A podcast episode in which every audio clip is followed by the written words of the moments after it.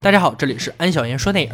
平均七十五岁的老大爷们，本该在家颐养天年，安稳的度过余生，却自发组织黑帮重出江湖，惩奸除恶。今天给大家带来一部喜剧黑帮电影《龙三和他的七人党》。年过七十的龙三，曾经是一个名噪一时的黑帮头目，而如今他年事已高，风光不再，只能在儿子家里帮忙喂鱼养鸟。这个曾经叱咤风云人物，现在却要靠儿子的救济度日，让龙三不禁想起年轻时的自己是何等风光。儿子不满他露着满肩的纹身在家里舞动棍棒，认为这样会教坏孩子。儿媳也跟着将他奚落一顿。隔天在游戏厅，因为一个弹珠把一个年轻人揍了一顿，火爆脾气不减当年。你大爷终究还是你大爷，得罪不起啊！闲来无事打电话约上当年的老友阿昌去公园坐坐，正要出门接到了诈骗电话，对方称公司要求他儿子保管的五百万被儿子弄丢，但是公司急需这笔钱，如果耽误会被公司开除。上了年纪的龙三信以为真，约定好见面地点。没有现金的龙三把自己压箱底的宝贝都带了出来：正宗的鳄鱼皮腰带，带扣是纯金的；还有天皇继位时的纪念币，这个是前任老大留给他的；还有之前在黑帮时高级成员的勋章，这个勋章可了不得，代表着荣誉。龙三告诉来拿钱的四眼，这东西不杀一个人是绝对拿不到的，现在留着也没什么用，忍痛用来抵债吧。四眼一看这架势，吓得猛咽口水。前来找龙三的阿昌压不住脾气，揪着四眼就想挥拳头，被龙三制止。龙三害怕钱不够，他们为难儿子，打算切下一根手指谢罪，这把四眼吓得赶紧跑路。龙三感叹道：“这小子连为人处事的仁义道德都不懂。”两人来到小茶馆，提到当年的茂盛，他现在靠着小伎俩诈骗勉强度日。当年他在茅坑里手刃对方老大，出手狠辣，一刀毙命，因此江湖人称茅坑茂盛。出门就看到几个小流氓正在欺负茂盛，路见不平一声吼，该出手时就出手。当龙三露出纹身，想给小流氓一个下马威的时候，谁知小流氓根本不惧。就在这时，老警察正好路过。老警察和龙三在年轻时经常打交道，现在见到龙三依然敬畏三分。老警察遣散了小流氓，邀请三人来到小饭馆喝一杯。从老警察口中得知，这些人无恶不作，走私贩毒什么都干。警察一时间拿他们也没有什么办法。几人一听，顿感退隐多年。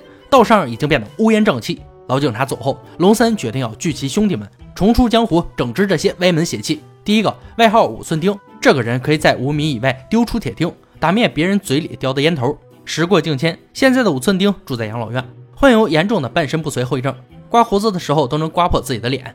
第二个长剑木村，年轻的时候一人单挑数人，从没有战败记录。现在他依旧在公园里挥着他的长剑。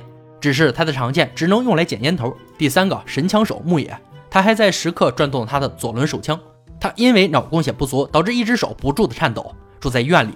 就算是这样，他还是习惯性的摸小护士的屁股。聚集完众人，本打算去澡堂子享受一番，没想到澡堂子已经关门了。这里遇见几个小混混和他们抢地盘，刚好让他们见识一下什么叫社会。老大爷们亮出片刀，而木野直接开了枪，吓得小混混们赶紧溜之大吉。首战告捷，几人瞬间找到了当年的感觉。队伍重新组建，必须有一个响亮的名字。几人争论半天，决定叫自然大腰子组。既然是帮派，就要有大哥。他们商量用分数决定，山一人十分，商人五分。最后，龙三以五十五分的好成绩当选老大，阿昌四十五分成为二把手。帮派的新规矩，只要分数增加就可以重新竞选，还是非常公平的啊！大爷们要加倍努力才行哦。歃血为盟，不求同年同月同日生，但求同年同月同日死。完成所有仪式，帮派正式成立。江湖规矩，重建新帮派要知会前任老大。几人穿得非常正式，来到前任老大家。但是老大在五年前就已经去世了，他的儿子继承了公司，转行做了棉被生意。但是已经正式脱离了黑社会，不但不愿意和他们有任何往来，还推销起了棉被。冬暖夏凉，盖上它一口气儿爬五楼，腰不酸腿不痛。茂盛经不住忽悠，扛出了一床棉被。自然大腰子组想维持后续的运转，必须要有经费。出门不远，看到小混混在一户人家讨债，龙三决定也跟着他一起去分一杯羹。来到一户女人家里，当龙三得知单身女人带着孩子，生活举步维艰的时候，他把身上仅剩的钱给了女人。出来后，龙三痛扁了小混混，因为他了解到这一片都是老弱病残，这么干太不讲道义。而小混混是近几年兴起的帮派成员，老大是叶希，叶希做事只为钱，没有一点原则规矩可言。几人决定惩奸除恶，来到了叶希的公司。多年前，这里是龙三的地盘，现在已是高楼大厦。叶希最近诸事不顺，几次生意都被这些老大爷们搅黄。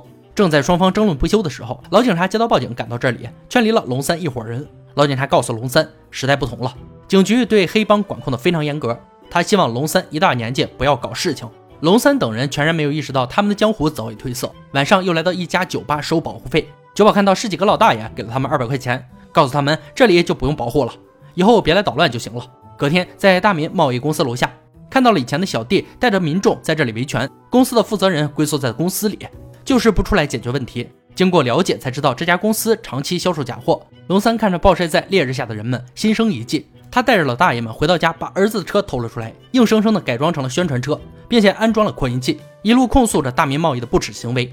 声势浩大的又来到这家公司楼下，公司的负责人眼看事情越闹越大，只能派人出去调解。龙三一看来人居然是自己的儿子，赶紧躲了起来。儿子出来后就被维权者包围，眼看要挨揍，吓得他比兔子跑都快。龙三看着他这副熊样。心想是他妈老子亲生的吗？叶希这边听说大民贸易惹上了麻烦，派人来到这里，只要大民贸易支付二百五十万，他们立刻让宣传车消失。正当双方即将达成协议时，龙三找上门来。儿子一直不想让别人知道自己有个混社会的老爸，见到龙三局促不安。但是他的老板早就听说过龙三大名，给龙三二百万解决宣传车的麻烦，自然大腰子组拿到了建立以来第一桶金。老大爷们决定带着这笔钱去赌马，根据他们的经验，一定可以稳赢。谁知道连续四场都没押对，二百万很快就只剩下十万块。龙三决定用仅剩的十万一注定生死，最后让茂盛去买十一号。当茂盛走到门口的时候，龙三喊住他，一再强调换成十号。几分钟后，决定老大爷们命运的结果就出来了。看大爷们的兴奋程度就知道中了这次的大奖一千两百万。而茂盛满脸遗憾的回来了。原来茂盛年纪大了，没有听清楚他们在说什么，只看到了龙三的手势，而龙三的手指只有八根。他看着自己缺失的两根手指，欲哭无泪。土豪梦破碎，几个大爷来到酒吧，找了几个年轻的姑娘喝酒啊疏解情绪。其中一个居然是茂盛的孙女，因为茂盛长期混社会不工作，他只能在这种地方上班增加收入。这里的老板娘是龙三的老相识，她虽然年过半百，但是风韵犹存，在年轻的时候就对龙三很崇拜。再次见面，他把龙三带回家，就在龙三脱的只剩下一条内裤的时候，和老板娘不清不楚的叶希也来到他的家，叶希还带着两个身强体壮的年轻人，龙三只得躲进卫生间。穿上老板娘的睡衣溜了出来。曾经的一代枭雄在大街上被人当成了人妖，还被三个人妖叫住羞辱一番。大民贸易的肥肉被大爷们抢走，叶希把回去的人狠狠揍了一顿，决定不能让这帮大爷再嚣张下去。叶希想绑架茂盛的孙女，但是他的小弟正在和茂盛的孙女谈恋爱，两人正好找到茂盛想办法。第二天，茂盛就伪装成送外卖的来到叶希的公司。别忘了，他可是茅坑茂盛，他准备像当年一样在这里手刃叶希，理想很丰满。找地方藏身的时候，才发现自己进的是女厕所。当他拿着刀偷偷走出女厕所的时候，遇见了一个女人。女人的一声尖叫，他被叶希的人发现了。而叶希没有因为他年事已高就网开一面，拿着棒球棍对着茂盛的头砸了下去。大爷们看着茂盛的尸体，决心复仇，每个人都在准备自己的武器，各自给家里人打电话交代了遗言，从而看出大爷们是抱着必死的决心为茂生讨回公道。兵分两路，龙三带着几人推着茂盛的尸体来到叶希的公司楼下。另外两个大爷在私人机场劫持了一架私人飞机，准备撞毁叶希的公司大楼。两人还真的把飞机鼓动起飞了。地面上的几人眼巴巴的等他们撞毁大楼，而飞机却偏离了航线，飞远了。原来开飞机的大爷被美国的航空母舰所吸引，早就忘了为茂盛报仇的事。飞机直接降落在了航空母舰上，被美国士兵直接扣留。撞毁大楼是指望不上了。龙三几人戴着面具，直接找到了叶希，神枪手木野丝毫不客气，对着叶希几人开了枪。因为手臂不稳，一枪打中了茂盛的眉心，而对方丝毫没有受到伤害。当叶希开枪反击的时候，大爷们全部躲在茂盛的身后。已经死去的茂盛成了给老哥们挡子弹的人肉靶子。武村丁趁此机会向叶希丢出手里的铁钉，当年五米外就能抛钉杀敌，如今一米也丢不出去。他的铁钉都扎在了茂盛的脑袋上。可怜的茂盛死后还要承受这些失误。叶希看着大爷们不要命的打法，带领手下开车逃窜。他顾不上等所有人都上车，一脚油门冲了出去，被落下的小弟只能边跑边追。龙三等人追出来的时候，叶希已经跑远了。正在为难之际，一辆公交车刚好进站，几人抬着茂盛上了车。龙三用刀逼迫司机去追赶叶希的车，半路站牌处让乘客们都下了车。被叶希丢下的小弟正跑得腿软，头也不抬的直接上了公交车。这傻狍子坐定才发现对面的茂盛，吓得他赶紧趴在后排的座椅中间。很快，叶希的车就被追赶进了杂货市场。由于两车不管不顾，整条街的小商贩都遭受了不少的损失。有人报警，警车沿路追捕肇事车辆。叶希的车慌不择路进了工厂，前面已经无路可走，只能选择掉头。方向刚回正，就和公交车亲密接吻。大爷们把叶希一伙人打成重伤，正要下杀手的时候，老警察赶来制止了这次帮派纷争。叶希和同伙因涉嫌诈骗和故意杀人被捕，龙三和他的兄弟也再次锒铛入狱。而这些无数次出入监狱的大爷们毫不在意再多一次。阿昌提醒龙三，这次我又上了两个，出来后应该是我做老大。龙三大骂蠢货，等你出来，大家全部死翘翘了。电影呢到这里就结束了。这波龙三和他的亲人党一反常态，黑帮的可怕全然被老人们的可爱所取代。但重要的是，那份真实依然存在，不仅没有消退丝毫，反而更加贴近人心。或许这是北野武一次新的尝试，在黑色幽默的诙谐中书写着他对生活的思考与态度。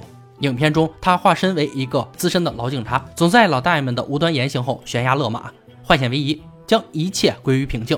好了，今天解说到这里了，我们下期再见。